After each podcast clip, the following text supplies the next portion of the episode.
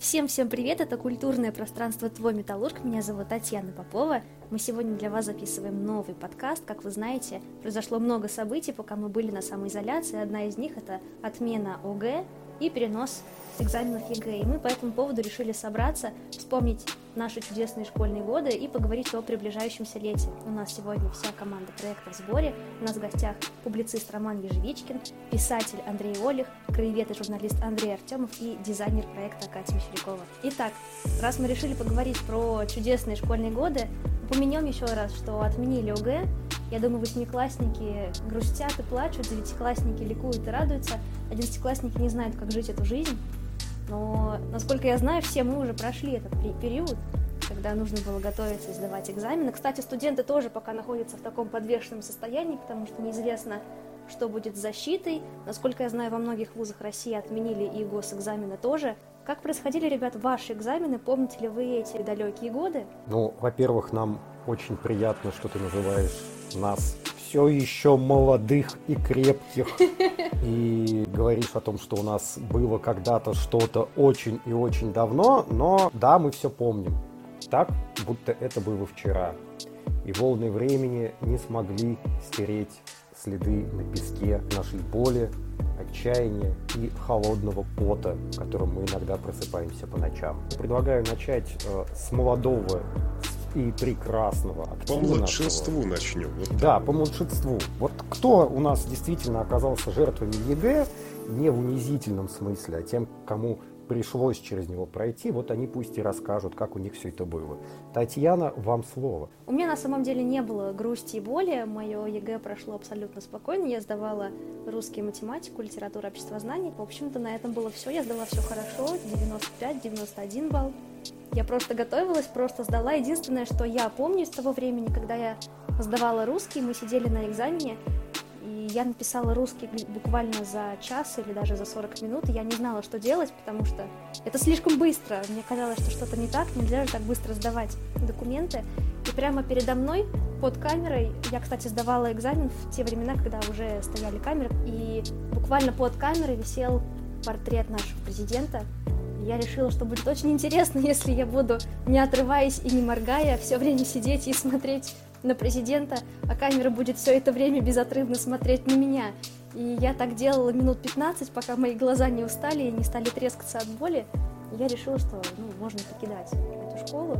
Это, это был хитрый план, Татьяна. Это был, это хитрый... был хитрый план. Поэтому 94-95, собственно. Да. да. Но у меня была еще одна ужасная история, за которую мне очень стыдно она связана с обществознанием. Это единственный экзамен, к которому я совершенно не готовилась, потому что этот экзамен я сдавала для души. Он не был мне нужен для поступления в ВУЗ. И я помню, что написала всю тестовую часть, и мне остался буквально один вопрос, на который я не знала ответа. Но несмотря на то, что я сдаю экзамен с камерами и сопровождающим, я прекрасно знаю, чем люди занимаются в туалете. Я решила, почему бы нет, почему бы не испытать судьбу и не спросить кого-нибудь, кто будет в туалете. Я захожу в предбанник, где возле раковины стоят две девушки. Я подхожу к ним, приобнимаю их за плечи, говорю, девчонки, там вот седьмое задание, вот не могу. Эти девушки оборачиваются ко мне, говорят, мы сидим в комиссии, девушка. И я поняла, что сейчас может произойти... Теперь 40 минут смотреть, И плакать причем. И в тот момент мне казалось, что я быстрее никогда не бегала, чем в тот день по той школе. Но в итоге этот экзамен я сдала среднее, где-то баллов на 75. Отметим, кстати, что Таня здесь очень сильно принижает свои способности. Средние 75, ну, довольно неплохо, 91-94. Не надо так. Если нас э, каким-то чудом слушают школьники, они, конечно, будут негодовать, мне кажется. Вот от такого отношения к набранным баллам. Кстати, на самом деле, в мой год, когда мы набирали группу в университет, оказалось, что очень многие ребята сдали в среднем на 90 баллов. И гонка была за бюджетное место буквально за один, за два балла, и каждая грамота в этот раз... У нас была очень сильная гонка. Если еще два года назад, я знаю, э, соревновались те, кого было от 70 до 90, большой разбег – то вот мы набрались все сильные. А, ну, то есть, если раньше на какой-то вопрос мог ответить только Александр Друзь, то теперь к нему добавляется и Татьяна Попова. Мы это запомним. А как ваши проходили экзамены, расскажите? Ну, какую-нибудь скобрезную историю, связанную с туалетом. Вот, вот, вот, собственно, что всех интересует. Потому что моя история тоже связана с туалетом. И моя. Ну вот. Ох, эти туалетные истории. Когда я сдавала, это было за год раньше до Тани. Тогда только ввели камеры, но, как я поняла, их не включали даже особо. Ну, то есть они говорили, вот они есть, это как бы пробный эксперимент, запись никуда не шла. У меня была такая же ситуация с экзаменом ГИА, или я тогда уже сдавала ОГЭ, когда камеры висели, но для девятиклассников они были выключены, просто своим присутствием внушали страх. Я сдавала базовую математику, а, потому что я понимала, что мне не нужен профиль абсолютно. Сдавала русский, литературу и английский для души. Когда мои одноклассники пошли сдавать а, профиль, им в папке вот эти вот конверты не положили бланк для сложных этих заданий, для задач. И они ждали 4 часа, когда привезут новые бланки. А, их за это время успели покормить, намучить.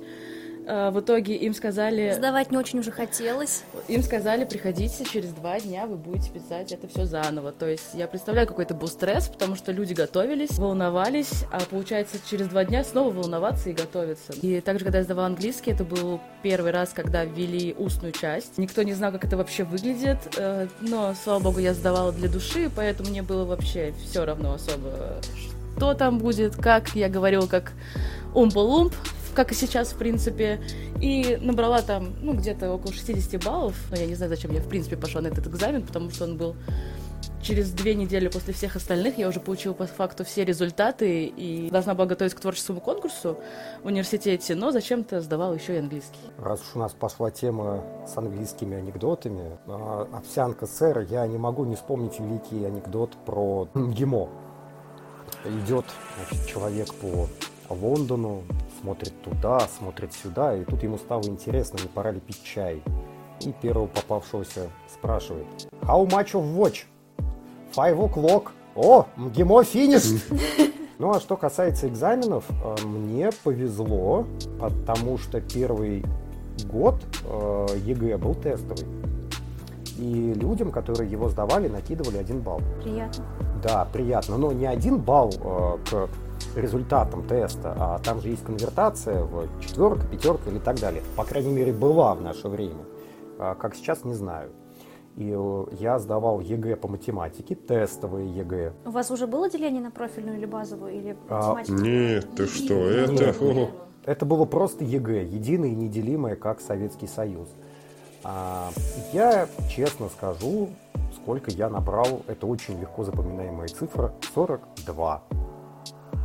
То есть в переводе на человеческие оценки я получил по математике тройку. Из-за того, что это было тестовое, я получил четверку. И с этой четверкой по математике я закончил 11 классов и чувствую себя прекрасно до сих пор. Но это не повод не учить математику, уважаемые слушатели. И раз уж пошла такая пляска, опять же, туалетная история, но не от меня. У меня был приятель на пару лет помладше, и он во время сдачи ЕГЭ был предупрежден не курить в туалете. Мы и вам хотим сказать, что курить это очень плохо. Особенно в туалете. Особенно в школе. туалете. Все участники твоего металлурга ведут исключительно здоровый образ жизни. Мы не курим, не пьем. Не ругаемся занимаем- матом, друзья. Не ругаемся матом, мы занимаемся йогой, мы по утрам делаем зарядку. Мы видим котенок на дереве, мы подходим, его снимаем. Мы снимаем не в плане фотографии, а в Да, физическом плане п- п- снимаем. принимаем, по крайней мере, к этому все возможные силы. Не то, чтобы мы супермены и вандервумен. Так вот, приятеля моего предупредили не курить в туалете. Он говорит, это еще почему?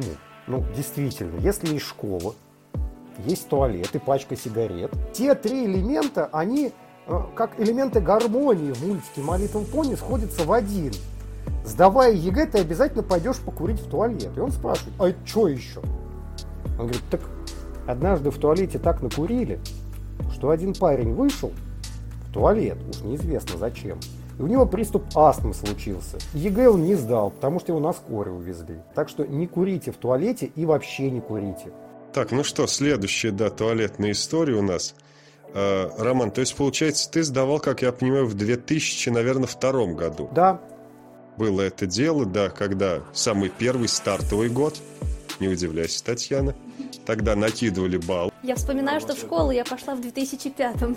Я уже сдавал в 2003 году, когда вроде ЕГЭ уже был так немного обкатан и когда никаких послаблений не допускалось. Хочу поддержать Романа в том, что по математике я набрал тоже что-то в районе 42-43 баллов.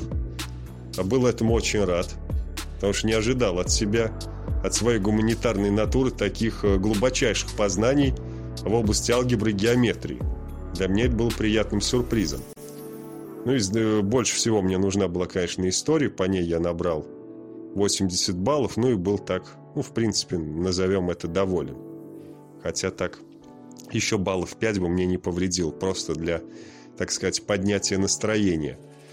А вот, э, я хочу просто на чем сакцентировать внимание, то, что в последние годы все так же активно говорят о том, что ЕГЭ, оно травмирует детей, бедные дети становятся параноиками. Они спят, не едят, и чуть ли не как в Южной Корее куда-то там выпрыгивают э, из окон. За покемонами. Да, за покемонами ловят очередного аэродактиля. У нас э, в наши благословенные времена, в начале 2000-х годов, такого ничего не было. Просто в один прекрасный момент сказали, дети, вот вы будете писать какой-то тест. Вот тест там будет, э, соответственно, голова, так сказать, А, где просто надо будет выбрать из четырех ответов. Всем это очень понравилось. Тоже уже есть какие-то ответы хотя бы. Э, из четырех ты выбираешь один. Это нормально. Что будет глава Б, где там надо будет что-то дописать, там какое-то пропущенное слово и все в этом духе. Но вроде тоже как все нормально, ничего страшного. Ну и там э, глава какая там? С. С, самые трудные, там что-то какие-то свободные ответы, что там надо будет написать сочинение изложения, написать там реп, не знаю, о правлении Ивана Грозного. Как бы это было воспринято абсолютно спокойно. Никакого страха особого не было, да и надо сказать, что учителя особо не давили. Не было вот этой гонки. Мы просто приносили какие-то распечатанные вот эти варианты ЕГЭ, мы сидели, их решали, и все. Сердце на этом успокаивалось. Как говорят медиумы, хироманты. И я вот опять же сдавал ЕГЭ, в основном это проходил в каких-то школах э, в номерных микрорайонах. И вот я сдавал историю. Один, по-моему, из класса я был такой вот своеобразный человек.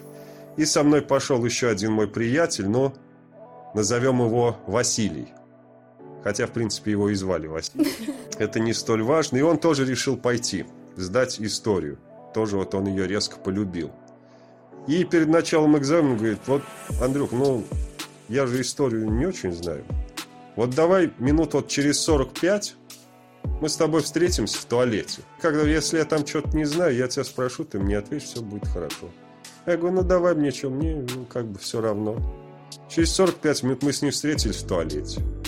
А никто там не караулил никого, не было, естественно, никаких камер, даже слова такого никто не знал, камеры, видео. И он меня спросил какие-то два вопроса, я ему ответил, он говорит, то спасибо, все нормально. Через часок еще здесь, на том же месте, вот здесь, около раковины, мы с тобой встречаемся. Ну, В предбаннике. Да, да, в предбаннике, как мы это теперь называем. И вот через час мы встретились, так мы встречались раз три. Я ему что-то подсказывал, мы беседовали, возвращались потом в свои аудитории. Совершенно спокойно дописывали этот экзамен. То есть вот какие-то такие были блаженные времена, когда вроде бы и был ЕГЭ, вот этот страшный экзамен, вот эта вот аббревиатура из трех букв, вот этот Змей Горыныч, который поедает ныне э, сердца и души школьников.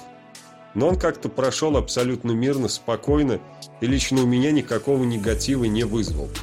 Даже я, может быть, наоборот и радовал, что не надо тянуть никакие билеты. Что пришел, сиди, пиши там, что хочешь. Ходи в туалет себе спокойно, гуляй. Но, но, есть и минус. Есть и минус какой, вот лично для меня, нужно заполнять много бумажек. Черной гелевой ручкой. Если ты, не дай бог, сделаешь ошибку, то все. Нет у тебя ЕГЭ. Да, нет ЕГЭ и карьера дворника, как обещали некоторые вредные педагоги, тебе обеспечена. То есть ты просто не ту букву где-нибудь, не в ту клеточку написал, все. Тебя разжалуют из нормальных людей куда-то вот в люмпен маргинала. Я поэтому трясся, у меня с этим есть проблем, чтобы все буквки в нужные клеточки, цифры. Вот это был единственный минус, я думаю, он сохранился и сейчас. Это вот такая бюрократическая штука, от нее, наверное, никуда не деться. Да, а, я еще отдельно добавлю, очень удобно, на самом деле, было однажды на Яндексе проходить ЕГЭ онлайн, это было тестовое ЕГЭ. А я решил пройти ЕГЭ по истории. Я его не сдал. Это было ровно после того, как я окончил университет, а именно исторический факультет. Я думаю, почему бы не пройти ЕГЭ по истории с высшим педагогическим историческим образованием? Я его не сдал. По одной простой причине. Когда у тебя больше знаний, у тебя возникает больше вопросов и сомнений, как правильно подсказывает Андрей. И я помню замечательный пример. Значит, поляки изображены на какой-то картине в Кремле. Вопрос, какой это может быть год? 1000 там условно 610 или 9? Так я напомню, что они там сидели и в том, и в этом году, потому что так пришлось, ну, условно говоря, а, я не помню точно формулировку, но это был отличный пример абсолютно некорректного вопроса. И я то ЕГЭ не сдал по истории. Я прям вот на днях читал пост в интернете какого-то очень специалиста нейробиолога, отучившегося во всех возможных вещах, там и в Оксфорде, и Кембридже, и в Йеле, Который одновременно. Да, и он критикует ЕГЭ за формальный подход. Я тоже проходил уже после. Я единственный, кто не сдавал ЕГЭ, собравшись. Я позже проходил ЕГЭ, видимо, тоже на Яндексе, в литературе. Это моя специальность, в общем-то. Да, я, в общем-то, да, согласен. Совершенно формальный подход к знаниям. Ничего особо не дающий, не прибавляющий человеку. Ну и можно вам перейти к моей истории, наверное. Моя история такая драматичная, как выразился Роман. Она занесена песками времени полностью. Поэтому мои экзамены, последние не ЕГЭшные экзамены, такие очень солнечные, приятные воспоминания, можно сказать. Нет, почему вспоминается, как я сдавал историю. У меня был один вопрос на экзамене, потому что я победитель Олимпиады областной. Наконец-то появилась возможность с гордостью объявить это. Все было так формально, вот это вот солнышко майская, жара летняя, все разморенные, всем побыстрее надо закончить. Ну и все подразумевается, как бы, Андрей, вы же знаете историю. Ну и мы знаем, что вы знаете историю. Давайте так вот мы расскажем сейчас этот вопрос. Ну, в общем, это такая формальность была. И, насколько я понимаю, именно поэтому тот вид экзаменов и отменили. Школьные сочинения были темы известны заранее, доставались также ответы из проблем на математические экзамены, вообще на любые. И вот, чтобы убрать всю эту коррупцию, появился ЕГЭ, насколько я понимаю. Так что если вам надо кого-то винить в этом, вот вините наше поколение. Я был последним, кто воспользовался благами этих чудесных экзаменов летних. Я, извините, встряну, а, поскольку я еще сдавал стариковские экзамены а не ЕГЭ полные. Я помню великолепно э, утро сдачи экзамена по русскому языку. Нам нужно было написать очень большое сочинение, и мы не знали, какая будет тема. А мы были в аудитории, и в нее вкатили диво дивное. Телевизор. Да, так получилось, что я заканчивал 10-11 класс, ну, не то чтобы в элитном учебном заведении, но и не совсем в общеобразовательном. И поэтому вкатить телевизор в класс не было особо большой сложностью. Но за два года обучения я, кажется, увидел его там в первый раз. Зачем это было сделано? Этот телевизор включили, настроили на вторую кнопку телевидения. Тогда это еще была не Россия-1, по-моему, а РТР. Да. И с нашего телецентра на Советской армии шло прямое вещание – прямом эфире девушка, девочка по имени Ксения вытаскивала темы сочинений. Может быть, конечно, это был не прямой эфир, а запись, но когда ты приходишь на мандраже писать выпускное сочинение, ты поверишь хоть в черта лысого. Так что могу и перепутать, был ли это прямой эфир или запись. И она вытащила тему «Образ города в творчестве писателей 20 века. Отличная тема, да, я в итоге описал Москву по собачьему сердцу, потому что «Мастер Маргарита» к тому моменту так и не смог прочитать. Это очень занудная книжка. И э, я понимаю, что сейчас, наверное, можно было бы трансляцию на Ютубе какую-нибудь запустить, чтобы та же самая девочка Ксюша вышла, хотя, наверное, у нее уже детей парочка, И это на самом деле до сих пор во всем этом экзамене для меня является чем-то абсолютно иррациональным. Потому что я смотрел телевизор в школе, и в прямом эфире произошло нечто, что повлияло на мою жизнь.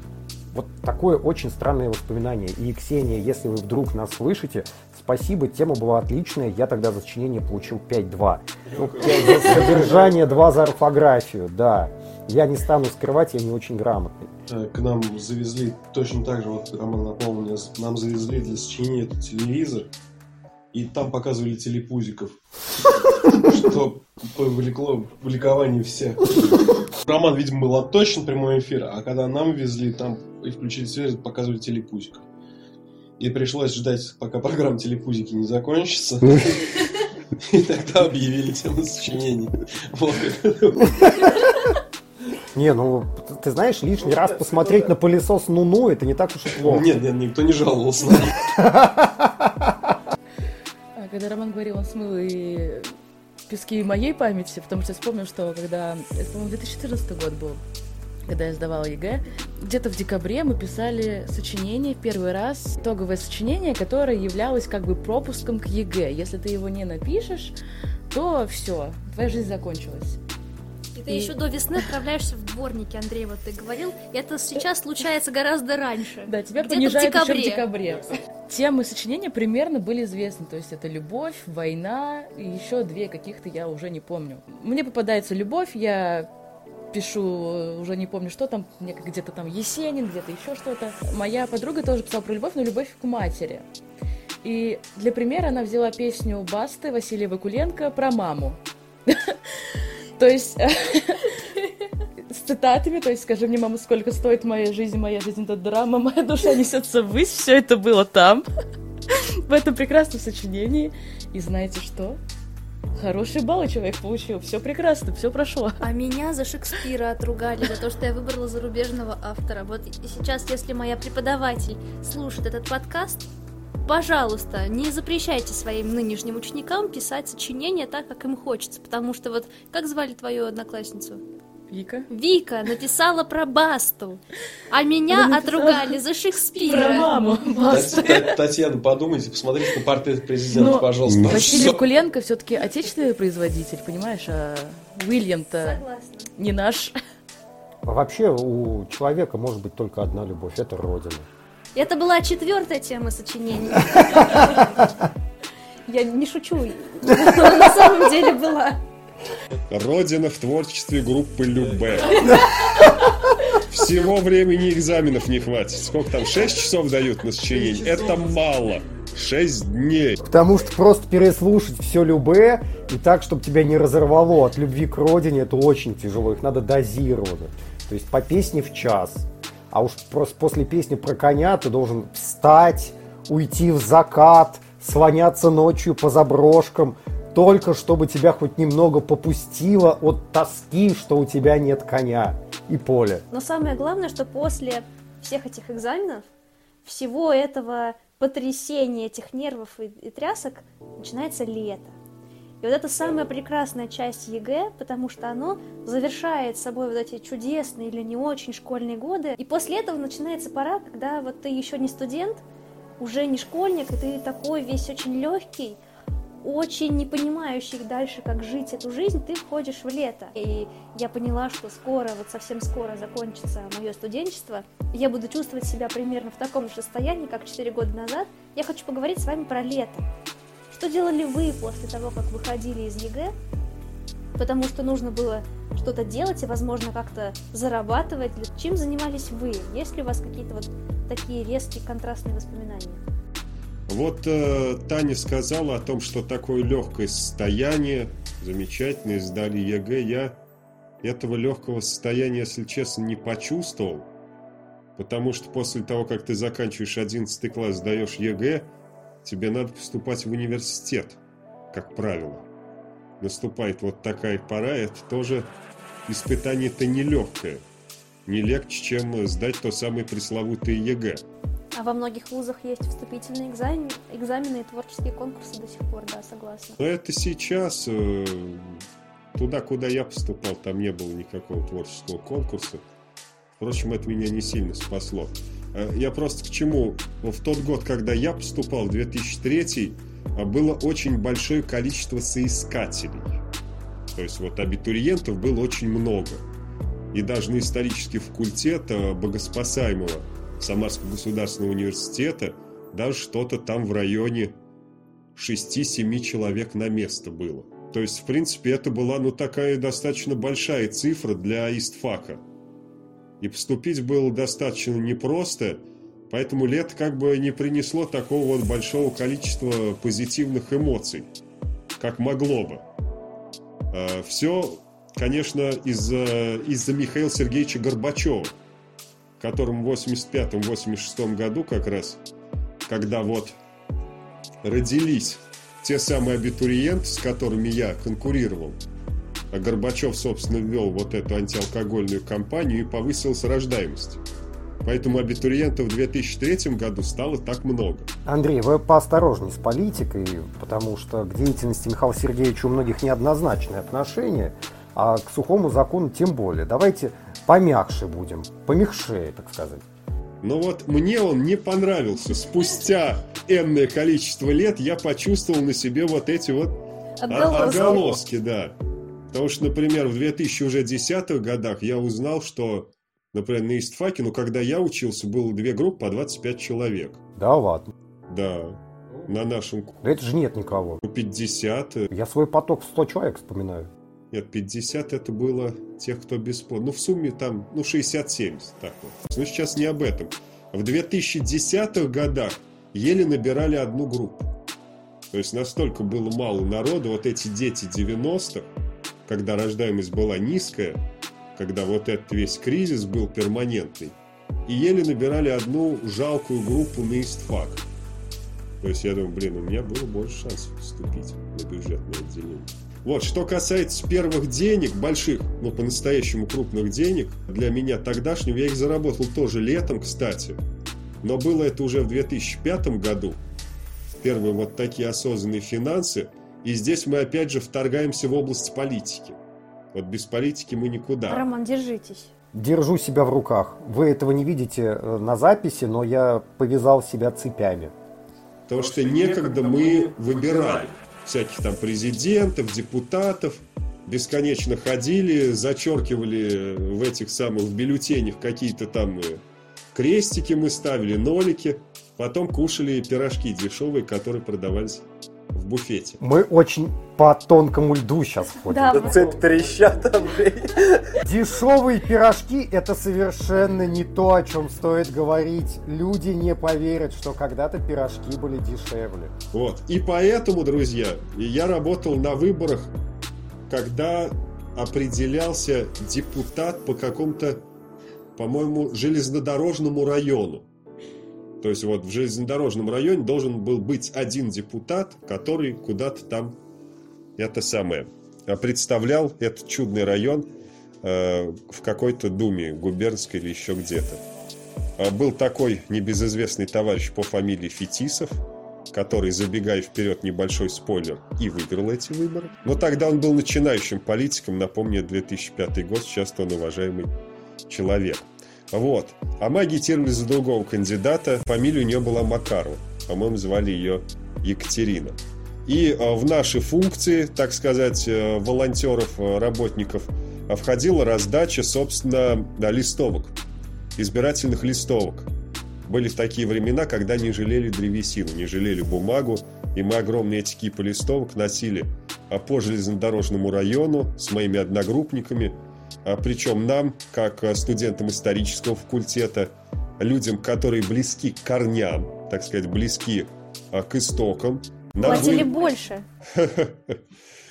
ну, это мы оставим, да. Это мы оставим. То, что я сейчас скажу, мы вырежем, чтобы не портить имидж успешного краеведа, а вот то, что платили больше, мы оставим. И нам среди всего железнодорожного района выделили самые такие замечательные, э, так сказать, его локации. Это поселок имени Шмидта, он же Запанской, а именно прекрасная улица Третий год Пятилетки, такая там есть, и поселок Верхние Ямы, рядом с городским кладбищем. А где есть не менее замечательная улица, названная в честь американских анархистов итальянского происхождения Сакко и Ванцель. Здесь я, извините, вас прерву. Они не то чтобы были анархистами, они были ближе к деятелям профсоюза, и там очень неоднозначная ситуация. И улица Сака и Ванцетти практически в каждом городе присутствует. Так что если вы однажды решите покинуть Металлург и посетить улицу Сака и Ванцетти, вы можете сделать это практически в любом городе. Но лучше делайте это в Самаре, очень колоритная улица. Была, по крайней мере, в 2005 году. Вот, а походы по Запанскому очень мне понравились, очень они были веселые люди. Очень удивлялись, что к ним приходят какие-то молодые э, товарищи, которые называют себя э, работниками избирательного штаба и, более того, студентами исторического факультета. Я помню, что остатки листовок мы жгли на берегу реки Самарки и, так сказать, вглядывались в закат. Все это нам очень нравилось. Ну, а на улице имени прославленных э, товарищей из профсоюзов Сака и Ванцетти мы раздавали листовки живущим там цыганам. Это частный сектор. Сакко Иванцетти, улица Тухачевского, тогда там тоже был сплошной частный сектор. Сейчас там различные кафе и заправки уже снесли эти халупы. А цыгане очень радовались. Они очень радовались дармовой бумаге. Такая она была не тонкая, достаточно нормальной. То есть ее наверняка приходилось мять. А прежде чем использовать дальше по Для- назначению. Для, например, записи телефонных номеров. Да, всем мы приносили удовольствие, так сказать, своей работой. Но потом избирательный штаб, вот этой вот кандидатки в депутаты, тоже немного одарил нас деньгами, за что им большое спасибо. Я, по-моему, купил на них DVD-плеер из крупных покупок, очень собой гордился. То есть Ты вот, неплохо заработал. ну, по тем далеким временам, в принципе, для студента неплохо. Сейчас это, конечно, пыль. Но здесь меня опять может уклонить куда-то финансовые и политические размышления, поэтому с удовольствием передам слово кому-нибудь другому. Андрей, вам есть что сказать про лето и про первые деньги? Без политики. Без политики я хотел бы рассказать... Да нет, я боюсь пуститься тоже в- по волнам моей памяти. Потому что в те, в те благословенные годы после как раз ЕГЭ, которой у меня не было, после экзаменов, это были траты денег одни сплошные. Но я заработал за год до этого в трудовых лагерях, о чем, я знаю, Роман хотел рассказать. Я заработал в трудовых лагерях на прополке капусты 70 рублей. И мне этого хватило на две бутылки водки. Нет, наверное, 70 тысяч. Нет, нет. В 98 году деноминация прошла. Вот то, что водка могла стоить 35 рублей бутылка, это вот то. И это при условии того, что мы не пили ее тогда. И Это тоже примета времени. 16-летний человек мог без всяких проблем зайти в любое заведение и купить все, что ему нравится. Да, у нас такой прекрасный иммунитет, потому что мы употребили очень много э, продуктов алкогольных для протирки. Вдохнули пары, скажем так. ну во да, время мы протерлись протирки. изнутри, и руки у нас всегда были чисты, а у кого чистые руки, у того сердце и помыслы тоже чисты. Коронавируса тогда не было. Да, его еще и не завезли через вышки 5G. Вместе с вышками 5G. Да, тогда еще и сотовых-то особо не было, прямо скажем. Расскажи про свои трудовые лагеря, что вы там делали. Я э, передам слово Роману, думаю, для более обстоятельной беседы. Это я вот теряюсь даже, начал, заквакал аж, как вспомнил. Потому что, ну, представьте, да, я десятиклассник, молод, полон сил, блин, и прочих желаний жизненных. И ты думаешь, что поехать с одноклассниками, девчонками из прочих школ, и будет очень весело. И сначала тебе весело, а потом перед тобой поле капусты до горизонта, его надо полоть. И это вот как-то плохая часть начинается этой истории, с которой она, в общем-то, и состоит. Это буквально... Мы пололи капусту. Вот. Столько капусты. Я с тех пор, может, ее не ем даже уже. Я приходил в ярость, в какие-то моменты бил кичину ногами. А в этот год я еще помню был, я не помню год, сам год, но я помню, что в этот год было нашествие саранчи. Да, был такой. Был, был одно лето, да. Вот это было. В парке металлургов я самолично давился раньше. Да, да, и ты стоишь абсолютно потный, обнаженный под солнцем, и по тебе все время прыгают насекомые, потому что их же сотни. Причем капусту они игнорируют. А вот молодые, молодые тела школьников, они всячески приветствуют. Вот. Ну, нет, как молодость все стерпит, на, самом деле, и воспоминания такие. Опять же, все заносится барханами. И что-то хорошее остается. Но я помню, что в процессе, когда эти ладони покрываются кровавыми мозолями полностью, это как бы не, не лучшая часть. А, девушки там и все, все прочие романтические радости молодости, это, конечно, прекрасно. Они тоже были, просто сил на это уже меньше остается, когда капуста пропала уже.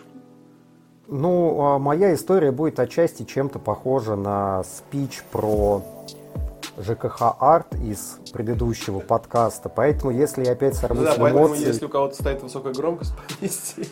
Начнем с того, что само словосочетание «детский трудовой лагерь» уже звучит просто отлично. Да, э, мы напомним, что один из участников нашего подкаста Андрей Олег, он писал про безымянного Ака, если мне память не изменяет. Был такой, да. Да, но безымянный лак-то он был 60-70 лет назад, а тут ты заканчиваешь восьмой класс, и тебя отправляют в детский трудовой лагерь. Вслушайтесь только в это чарующее сочетание слов. Это похоже на что-то вроде маниакальный, вежливый Мерчендайзер. Да.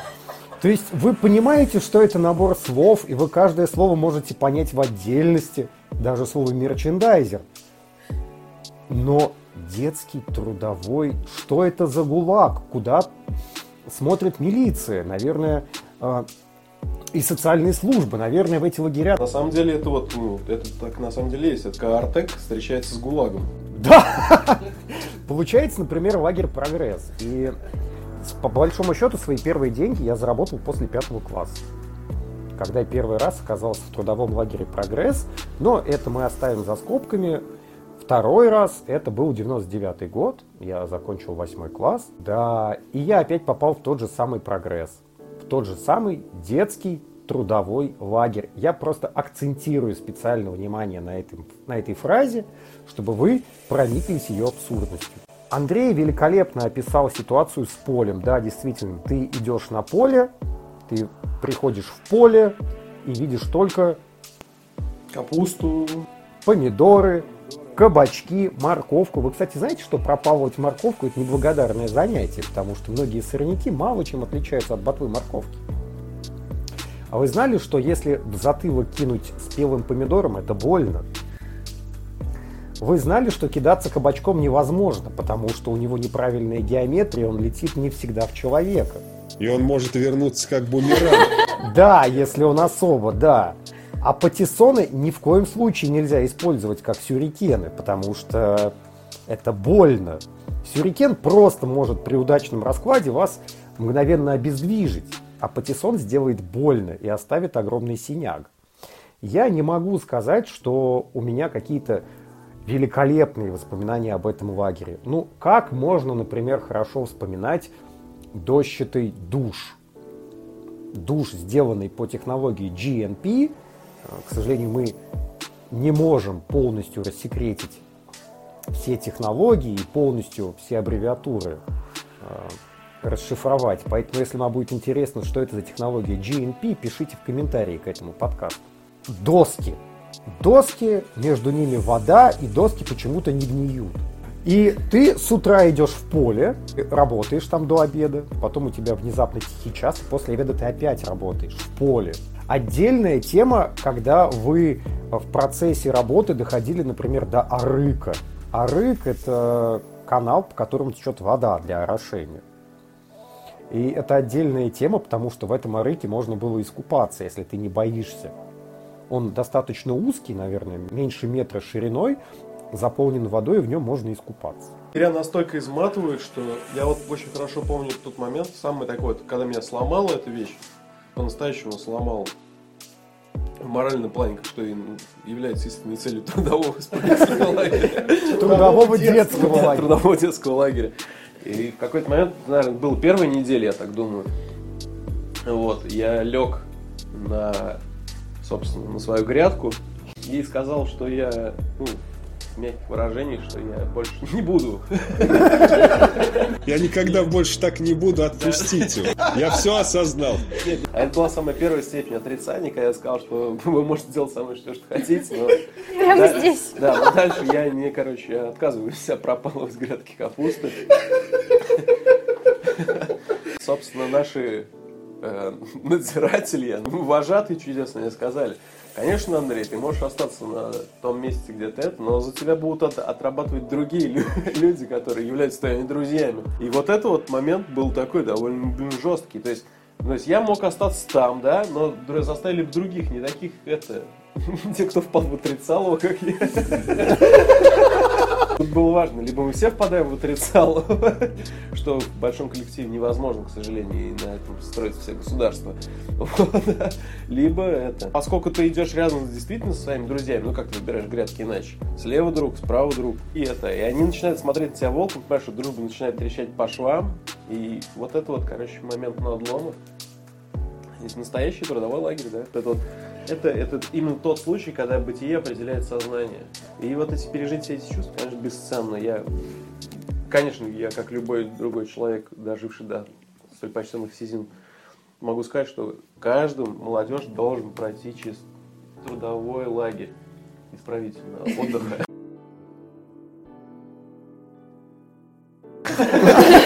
Трудовой лагерь исправительного детского отдыха. Патентуем название. Конечно, конечно.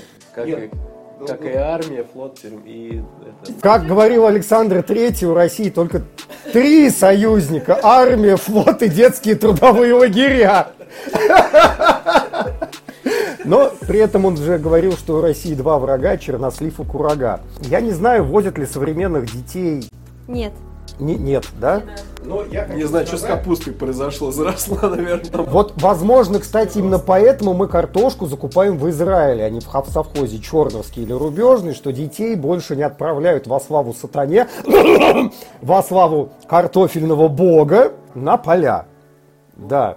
Я считаю, что именно там, на полях совхоза Рубежный или Черновский или еще где-нибудь, они бы очень органично смотрелись со своими богопротивными Bluetooth-колонками. Да, Роман, я сейчас хочу это... Это совершенно очевидная вещь. Мы поколение бэкбумеров, ну, бумеры эти, 84-е, у нас большое поколение, и потом был вот провал 90-х. Мы же сейчас нарожали наши, и наши дети, конечно, обязаны. Вы. Говорите за себя, Андрей. Да. Опять, опять должны ехать в этот лагерь, потому что у нас опять много. Тогда-то в 90-е, ну, господи, ну что это жалко кучка могла сделать с, с полем капусты, да. А сейчас, когда мы обратно в это... в вас- Я думаю, нам нужна еще одна поправка в Конституцию. Пока не поздно, мы должны это выступить. Если наш подкаст набирает тысячу прослушиваний, То мы на Change.org Создаем сделаем петицию. нормальную петицию. Да. Таню мы отправим на пресс-конференцию Владимира Владимировича Путина, поднимет руку, задаст вопрос и все. Да, я хотел бы в этом лучшем будущем по- побывать по обе стороны и хотел бы стать вожатым надзирателем. И и поломать, как поломали когда-то меня. А, да, кстати, я вспомнил, как однажды у меня заболело горло, и какое там было лечение. Медсестра. обвернула тебе шею капустой, потому что она вытягивает токсины. Это было бы идеально, нет. Во-первых, мне дали... Я немножко простыл, у меня заболело горло. Мне дали таблеток и кипятка, чтобы их запить. Но это только начало. Она посмотрела на мое горло и говорит, сейчас сделаем все. Все будет чин-чинарем, браток, не боись. Сейчас мы просто вырежем гланды. Ложкой вот у меня тут припасена от, от кума. Нет, она взяла длинные э, ножницы, которыми, видимо, бинты режут, намотала на них ваты, вату облила йодом и засунула мне в горло. Может быть, это был люголь? Нет, Нет. нет, Это Таня. слишком умное слово, Тань, для исправительно трудового лагеря. Это 98 год, тогда и медицину еще не изобрели. Это превентивная медицина, дабы ты в следующий раз не обращался Да. к таким мелочам, как... Чтобы у тебя вот только-только ты решишь пойти в медпункт, ноги сами отнимались, А все было не так плохо, как мне казалось. Да, то есть нормально. Порез глубокий, мясо торчит. Сейчас подорожник найду, все нормально будет. Так вот, и мне засовывают в горло эти йодовые ножницы, там еще вот так вот мажут. То есть, понимаешь, не просто приложили, а помазали. И ты понимаешь, что весь кисель, что ты сегодня выпил на обед, кстати, это тоже элемент какой-то карательный, давать для утоления жажды горячий. Горячий. С пленочкой, С да. пленочкой. То есть это как... Я даже не могу найти аналогов. То есть человек говорит, я хочу пить, а ему, ну, ты знаешь, у нас есть не то чтобы жидкость, и не то чтобы халва.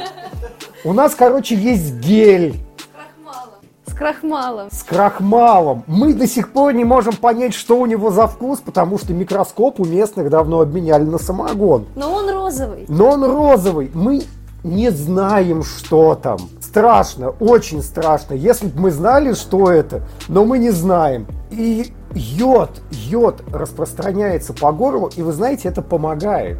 Горло проходит очень быстро.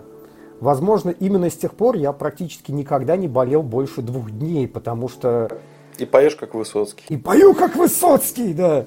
Потому что организм, вспоминая это насилие с засовыванием длинных предметов в горло, скажем так, Тань, прошу тебя не вырезать это все-таки. Такой сегодня у нас подкаст, уж извините. И политика, и эрос, и шансон, да. И медицина альтер... очень сильно альтернативная. В общем, вспоминая эти ножницы в горле, болеть больше не хочется. И ты сразу понимаешь, что надо носить шарф. Когда надо носить шарф. Господи, как же я завидую современным детям. Зеленка и йод у них в виде карандашей. Леголь вместо йода. Банки они вообще не знают, что такое. Банки не знают, что такое. Bluetooth колонки вместо голоса твоего соседа. Если вы в возрасте 20 лет, вы знаете, мы вам завидуем. А я нет. Очень зря. Вот такие у нас собрались, друзья, для вас истории. Если вы, так же, как и наши лекторы, попали в то дивное время, когда были детские, трудовые, чудесные лагеря, и вы тоже в них были, а может быть, у вас есть еще более темные, коварные, кровавые истории, пишите их в комментариях, мы будем их с вами обсуждать. Вообще, хотелось бы подвести к чему-то хорошему, потому что цель подкаста была такая. Если вы еще молоды, свежи, горячи, вас бурлит кровь, вы не будете сдавать ОГЭ, вы будете сдавать ЕГЭ чуть-чуть попозже, не расстраивайтесь, потому что после этого вас ждет всего лишь вступительный экзамен в ВУЗ и больше никакого трудового лагеря.